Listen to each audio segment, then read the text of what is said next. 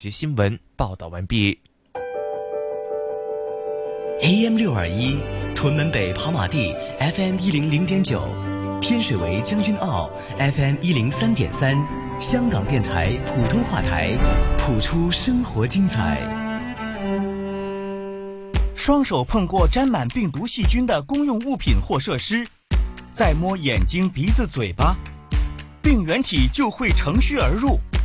健康在你手。要预防传染病，谨记洁手七式：搓手二十秒，冲洗过后用干净的毛巾或擦手纸擦干。如果不可以洗手，只要双手没有明显污垢，用酒精搓手液代替也可以。双手又弄脏了，要记得用正确方法洁手。民政事务总署今天继续开放临时避暑中心，供有需要人士使用。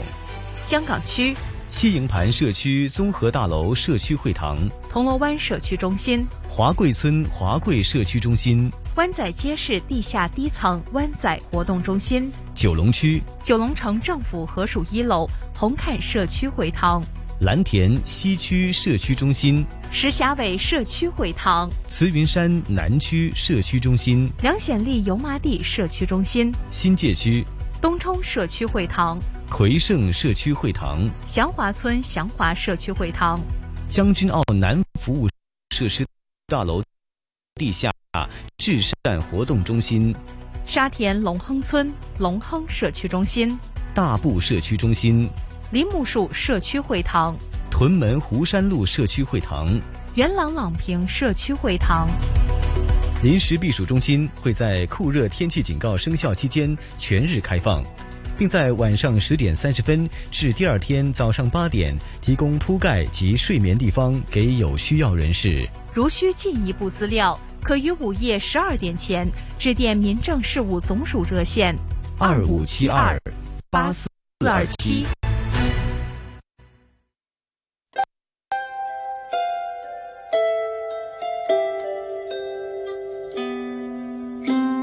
现在已经是深夜。为他人着想，请将收听电台的音量调低，多谢合作。从现在到深夜两点，优秀帮，星期一至五凌晨一点，这里是优秀帮。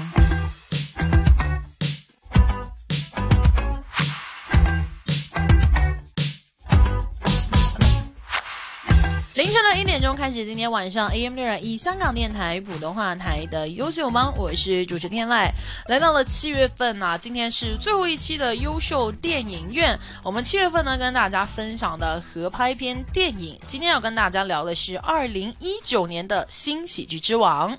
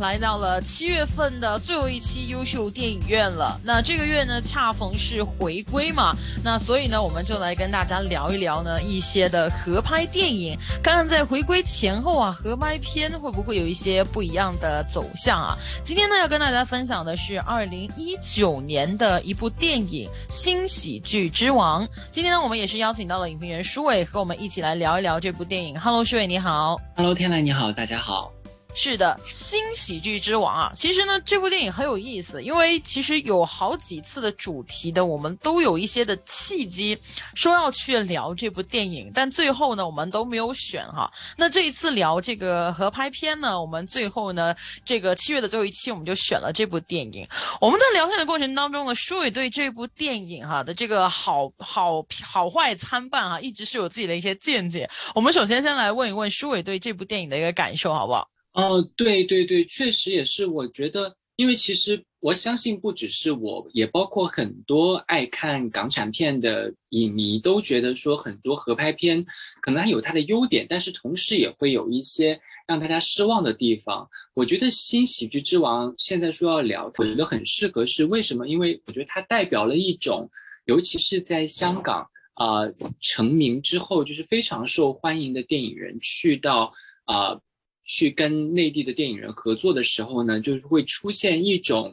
啊、类型或者说出现一种风格。我觉得说《新喜剧之王》代表着这种风格，它非常的典型，也很值得我们去谈论它。呃，就是会觉得说，呃，有的人会用来形容说是不是江郎才尽，但是我们可以等一下详细的再讨论这一点，就是说为什么一些曾经非常有风格、非常有特色的电影人开始拍合拍片之后，大家对他们的热情就慢慢减退了。嗯。这部电影呢是在二零一九年的春节期间上映的。其实我看这部电影的那个契机是很有意思的，呃，因为当时是呃春节期间嘛，我那个时候还在上课，然后是课间呢，我们大概有三个小时，就是第一节课上完了，中间有三个小时，然后才上第二节课。那我刚好呢跟我一个同学呢，就是出到外面去嘛，然后我们又不想吃东西，我们就走到电影院门口，我们就说，要不然就看场电影吧。然后呢，当时所有其他电影都没有档期，刚好就是那一部电影是刚刚好，时间也有，位置也有，我们看完又可以回去上课，就决定选了这部电影去看。所以其实我是一个很机缘巧合的情况之下看了这部片。然后呢，呃，说句实在话，因为其实我在看这部电影之前，我就已经在网上看了很多的评论，基本上面那个时候是通篇的都是负评。所以呢，我在看这部电影之前，我就已经抱着说 OK，就就不要有期待，就进去看就好了。但其实看完了以后，我不知道是不是我一开始的那个心理建设，就是它很不好看，所以我看完出来，我觉得是。OK 的，就我觉得是有一点怪怪的地方。就最奇怪的，我觉得可能会是他的那个配音，因为我在香港的戏院看嘛，所以我看的是粤语的版本。但基本上那那一部电影里面呢，全部都是内地的演演员，所以呢，那个粤语基本上面都是后期去配的，就让我感觉是有那么一点点怪怪的。但除此之外的话，我觉得就是在剧情。方面的话，好像也没有去到那么糟糕的地步。这个就是我当时看这一部影片的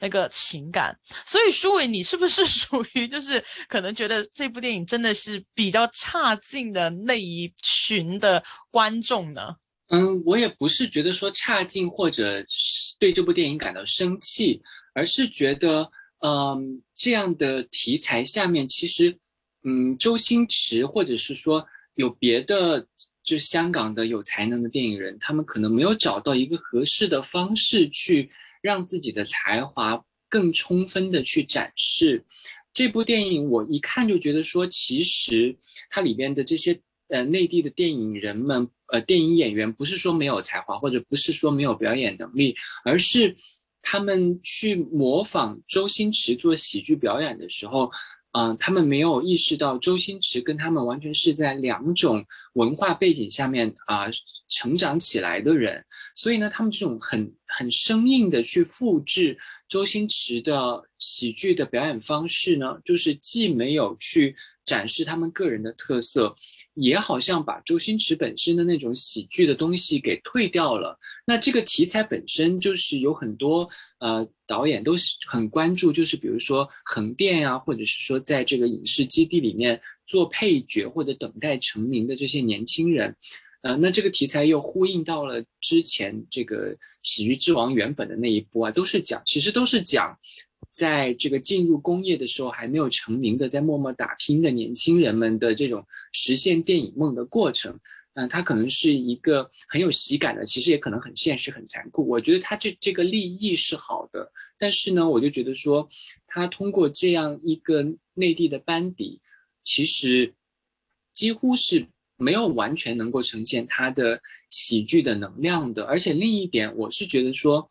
很多，其实我一直觉得周星驰不是一个巨星式的电影人，他其实是一个很庶民式的，就是他跟呃群众跟民众之间是非常非常接轨的一个人。但是他去到被当成一个巨星或者大牌导演、超级天王的时候，我觉得他跟生活有了距离。所以这就是我看这部电影的一个非常。呃，遗憾的感受，我就觉得说，这么一个非常有才华的人，他为什么就是按照现在来说，如果资金也有了，资源也有了，就是啊，很多东西可以任他调配的时候，哎，为什么这个人的才华反而好像没有一个非常舒畅的方式来展现给大家呢？我就觉得很遗憾。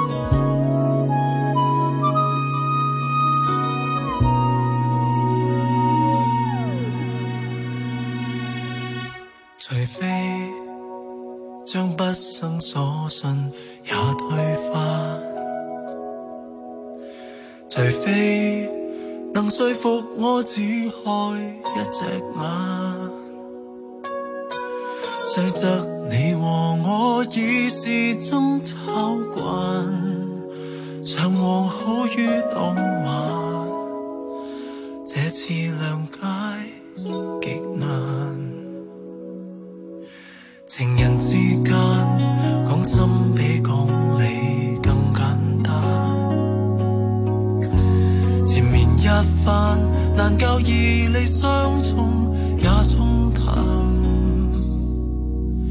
伴你共度過劫難，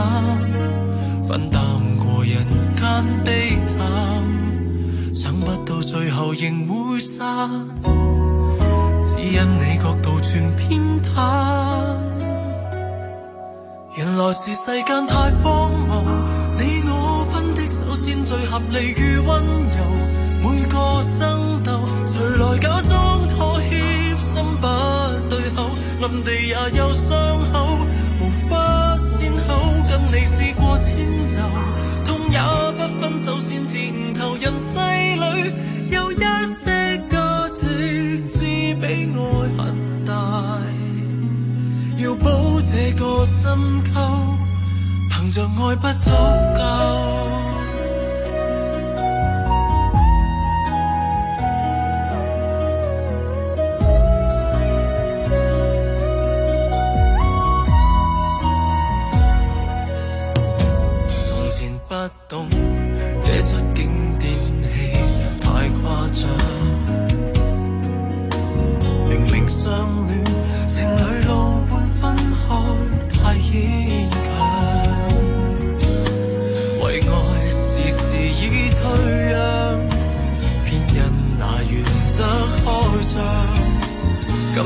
抉择轮到我，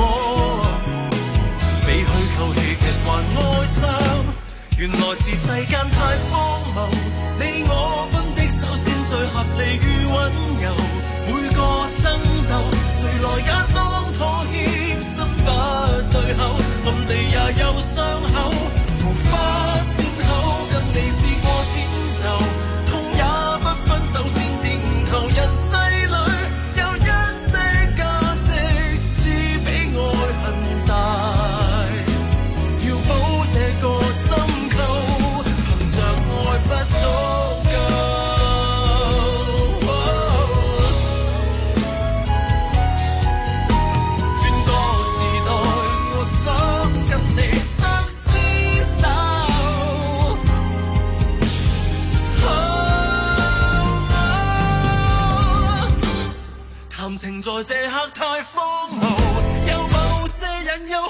父母也不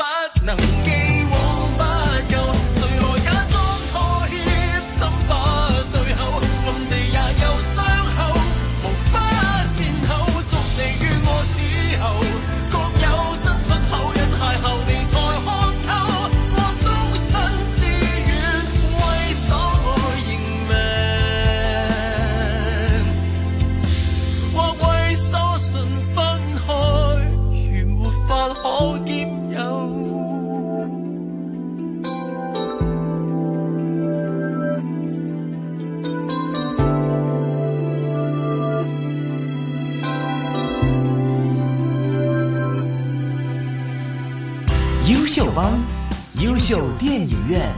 主持天籁。其实这部电影呢，当时我觉得它的那个宣发是做的很有 gimmick 的，因为第一，它用了《喜剧之王》这个名嘛，《喜剧之王》在九九年的时候是一部很火的电影了，到现在那个经典的片段大家都很。就是都还印象很深刻，所以这个可能是他第一个很有噱头的一个宣传。其次，我如果没记错的话，当时在做宣发的时候呢，是有说到周星驰和张柏芝会在这个电影里面有特别的出演。那其实当时我在看之前，我可能也知道，如果他说特别出演，可能真的就是很短，是一秒一个镜头，或者是怎么样一个客串。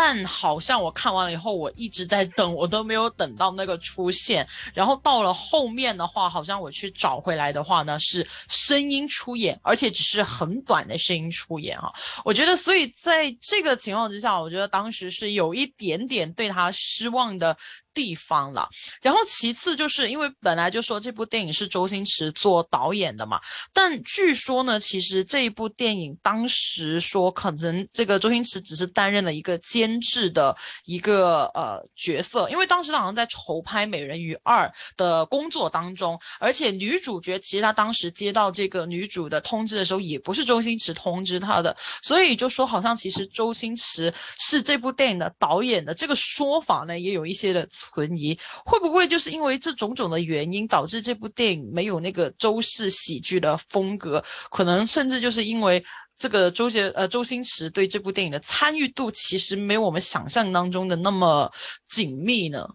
嗯，但我又觉得说，那周星驰去北上之后拍的这一系列电影，其实都有这么一个。呃，缺陷吧，或者说遗憾吧，就是比如说，也包括之前那一部啊，人鱼的那一部，它也是说，本身制作好像很啊，制作费很多，然后它的这个制作过程非常的呃呕心沥血，或者是非常用心哈，然后但最后出来，包括里面去重新用回他过去的那些笑话的梗啊，或者是搞笑的方式，你就会发现这些内地的年轻演员。呃，我知道他们肯定是当周星驰是神，可是他们没有想过周星驰的那种表演的方式到底是怎么磨练出来的。那如果你只是去照抄他的表演的话，其实你又发现，因为我们所有人都看过周星驰的表演之后，其他一切模仿他的人都不好笑了。我觉得这个是一个，其实是一个很明显，但是我不知道为什么。嗯，还会去再复刻他的这种方式，我就觉得说，其实可能要换一种，这些人得自己找到自己的幽默的表演的方法。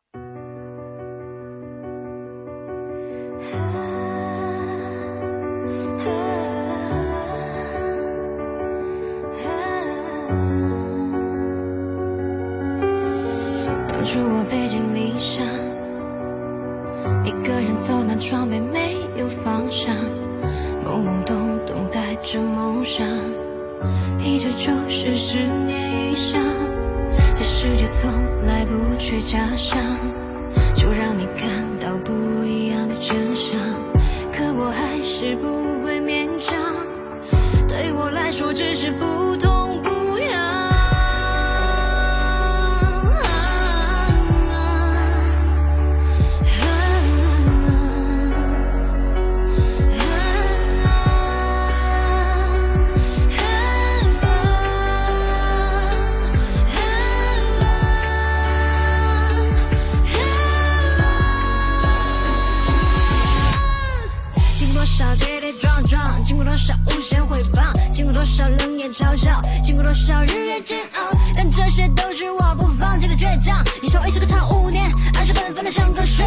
稀里糊涂的不知深浅，直到时间一再拖延，最后开始变得很悬。你说我不受重视，在公司没有位置，只是希望颁奖典礼没有你的影子，就让这辈子我还是没有坠子。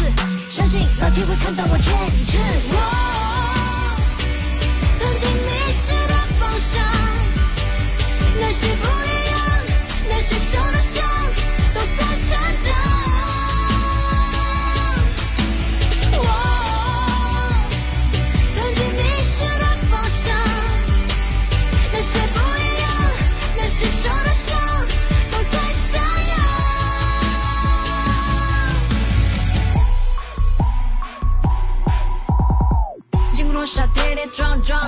少无限回报。经过多少冷眼嘲笑，经过多少日夜煎熬，但这些都是我不放弃的倔强。一笑一是个长了五年，爱是本分的像个睡莲，稀里糊涂的不知深浅，直到时间一再拖延，最后还是变得很悬。我只有放手一搏，才不会迷失自我。看到没亮花，没看一切都没结果，就算两手空空，也不会得过且过。你相信，梦想才不会有对错。曾经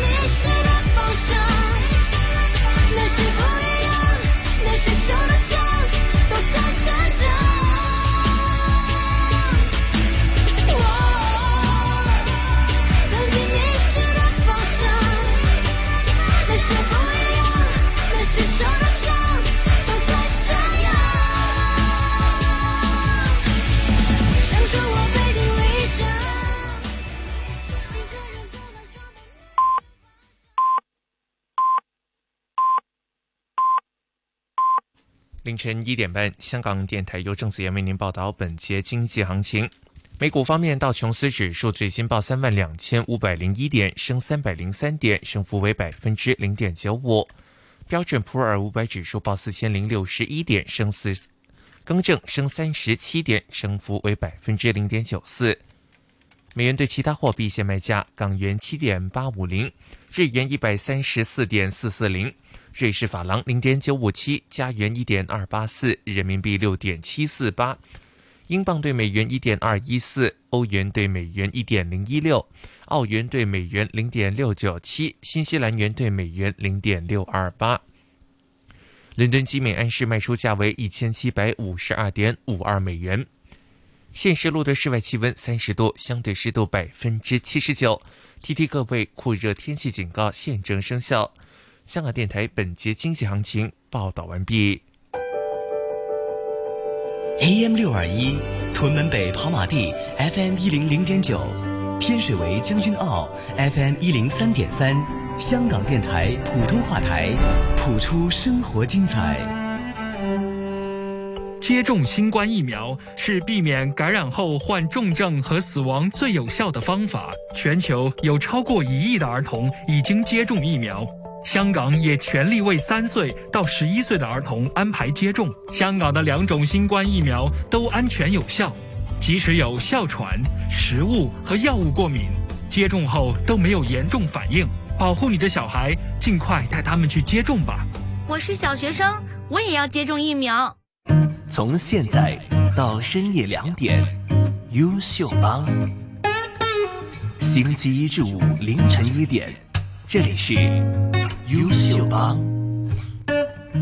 您现在正在收听的是 AM 六二一香港电台普通话台的优秀帮，我是主持天籁。七月份的优秀电影院呢，和大家分享不同时期的合拍电影啊，看看在不同时代啊，这个合拍片是一个怎么样的走向。今天要跟大家分享的是二零一九年的新喜剧之王，一首歌曲继续今天晚上的优秀帮优秀电影院。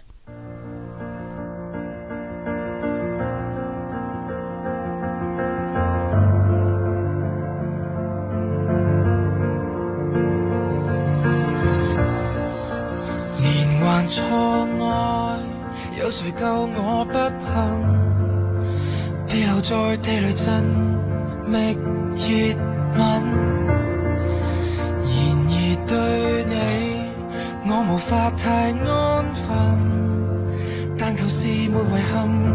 盡人事做做怕餘生良心。會斥責我從未陪衬，只想找一個伴，但崩壞的命盤，樣樣亦太一般，無一欄可自滿，全心厚待你，仍然功倍，但事半，就是耐性最好的，亦嫌我满，一起。都給背叛，夢想越想越悲觀，谁曾如获至宝，千金也不换。明明并不圆满，然而若小沉闷，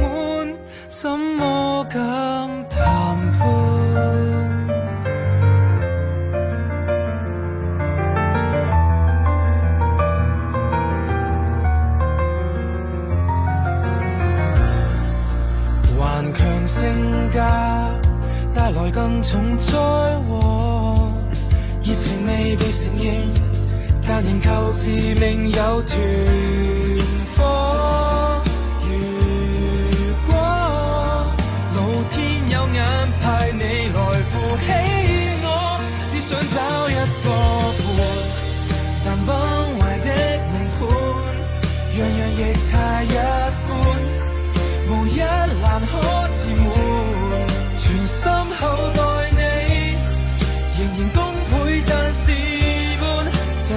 性最好的，亦嫌我满，一起都给背叛，梦想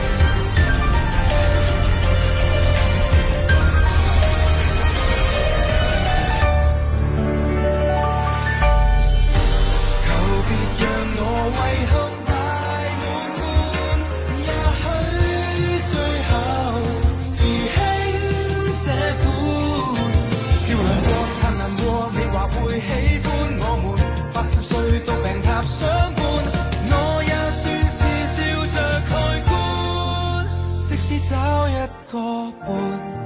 越找越不乐观，但现在已不管，情愿调整自我观，茶杯未满，仍然装着大半，尽力做我这手牌，若無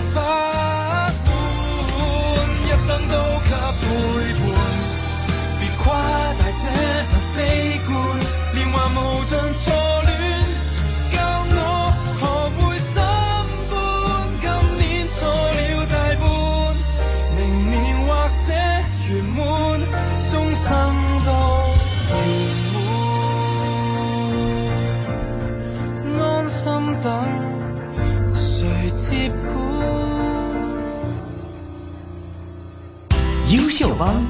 优秀电影院，主持天籁。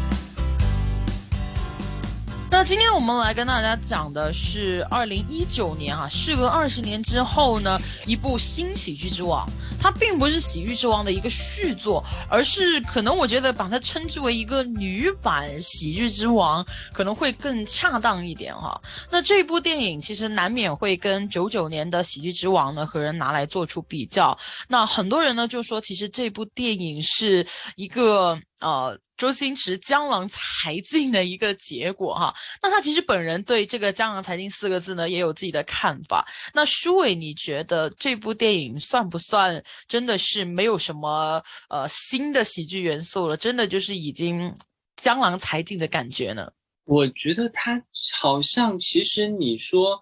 嗯、另呃另一点，我觉得哈，就是对周星驰这个级别的导演或者是电影人来讲，我对他们的期望是，他们要拍的是别人不能拍的东西，就是说，周星驰你要拍的可能是徐克拍不了的东西，那呃吴宇森要拍的可能是陈可辛拍不了的东西。那他们之间，因为已经毕竟这么多年，他们达成了自己一个非常有个人印记的，也非常有个人特色的，呃，呈现的呃作品的方法和他们的视觉的这么一个特色，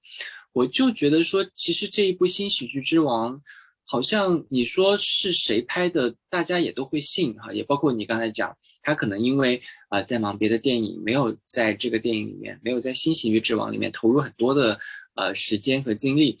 呃，但其实你又发现，他确实没有太多周星驰本人的特点，呃，因为那些东西现在这个模板来看，比如说一个呃初出茅庐的年轻人的这些各种一路上遇到的笑话，其实只要一个受过电影训练的人看过周星驰之前的那些电影，他都能写得出来。我相信，应该也不是说特别困难吧。所以你就会觉得说，哎，为什么周星驰这样的电影要再拍一次呢？如果他没有足够的，因为他自己毕竟他的地位已经在那个地方，他的整个的影视的这种才能已经被大家都认可了，嗯，所以我还是觉得说，可能他得跳出来，也许是这种一步接一步的拍摄的这种推动，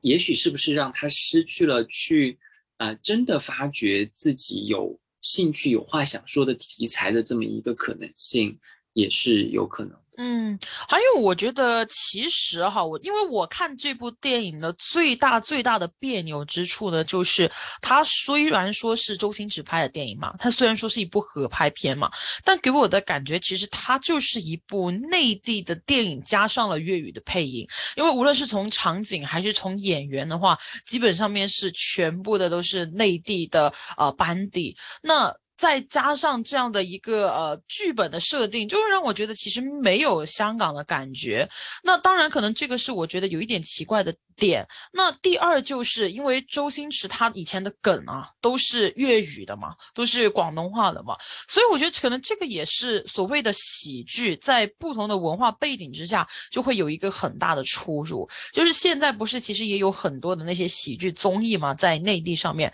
其实我会发觉，比如说我一些香港香港本地的朋友，他们去看这一些呃内地的喜剧。综艺的话，他们其实是不太懂的。就哪怕可能我们觉得说啊，这是一个很优秀的喜剧作品，我们会看得哈哈大笑，但是在可能香港本地的朋友，他们就是看不懂。我觉得这个可能就是一个文化上面的差异，语言上面的一个差异。可能一些所谓东北或者是比较北方的呃。国语的那种的语言，他们就未必能懂。我觉得其实相反，可能也是一样的。当周星驰他把他的一些的想法，他的一些的桥段，但是是用内地的语言、内地的演员去诠释，我觉得可能那个味道会不会就是不一样了呢？嗯，我觉得是有可能的，因为呃，毕竟我们知道广东话的这个节奏和呃普通话是以北方方言为基础的发展起来这么一种普通话的节奏。啊，它完全是不同的，而且它的幽默的方式和幽默的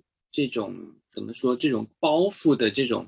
啊风格也是不一样的。那毕竟放之四海皆准的幽默其实是非常少之又少的。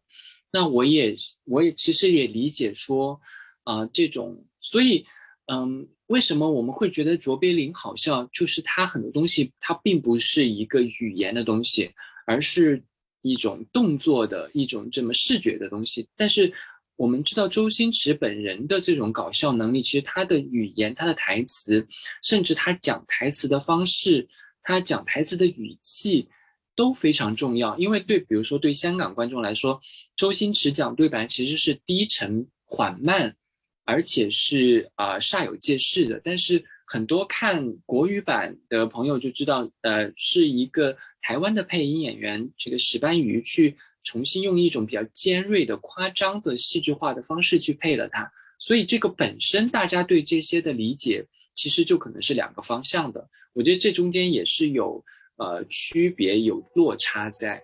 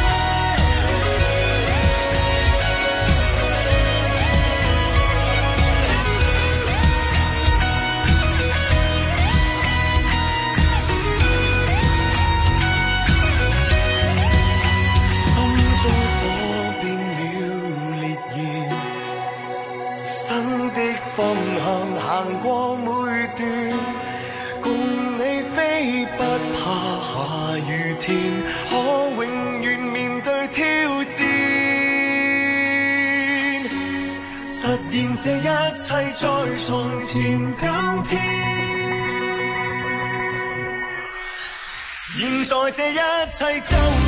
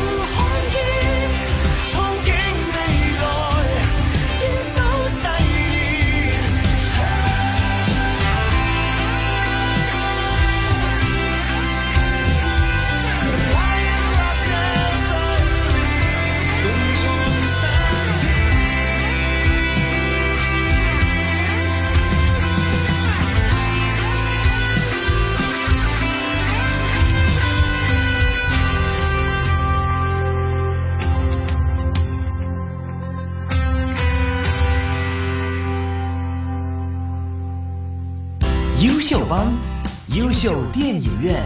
主持天籁。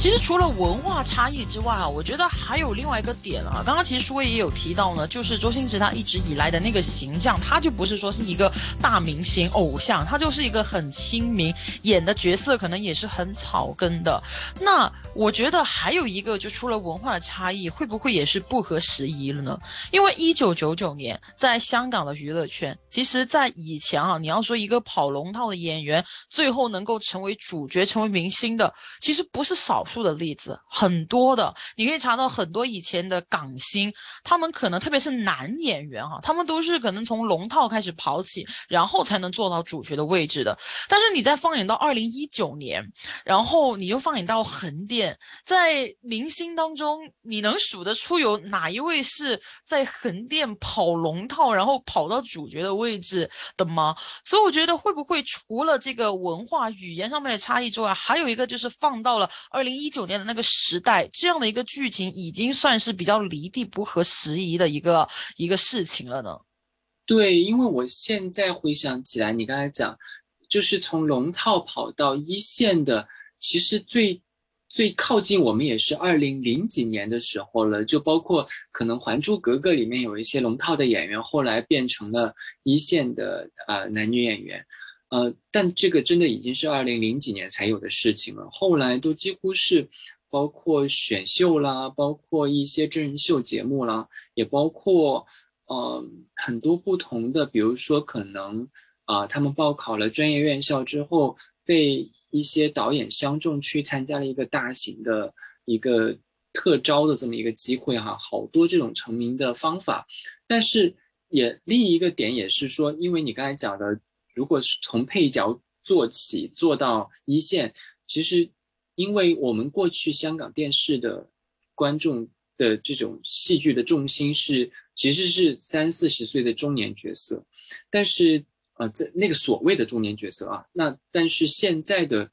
大部分我看内地的影视剧，他们着眼的人的中心其实都是二十岁出头的人，不到三十岁的人，所以整个的。这种描绘的世界观也发生了落差，我觉得。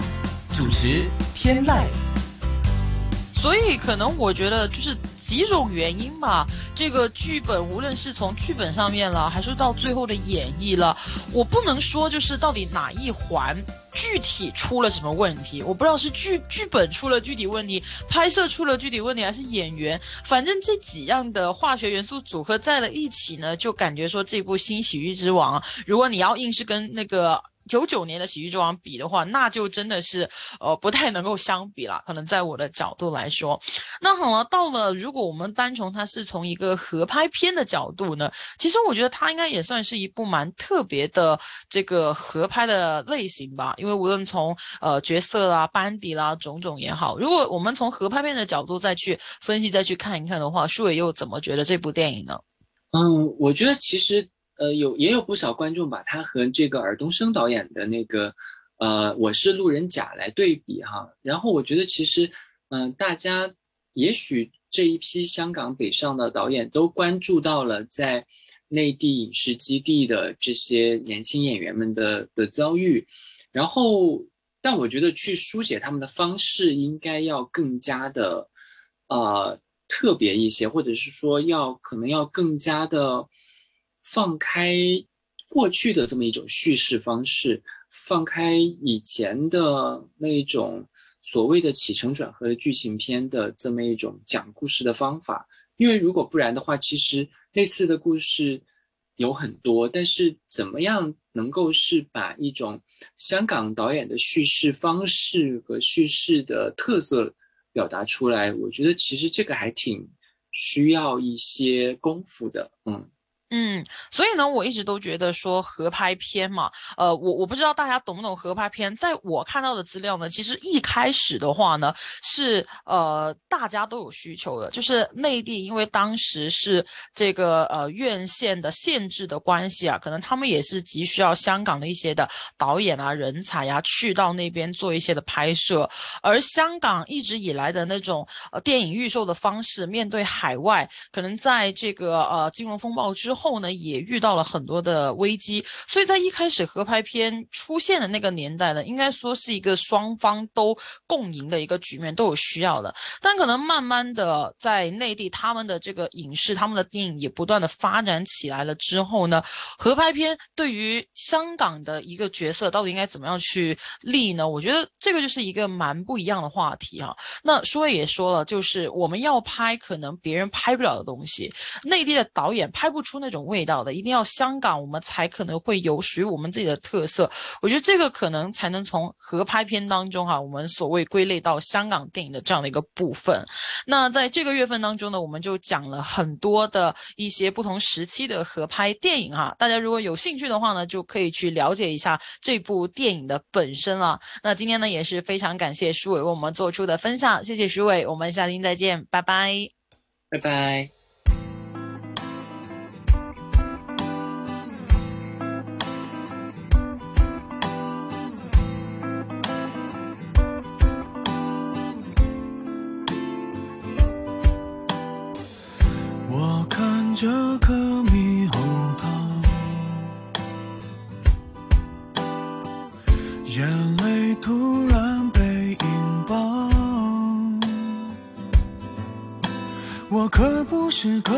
是特别爱闹这叫做这叫做心灵感召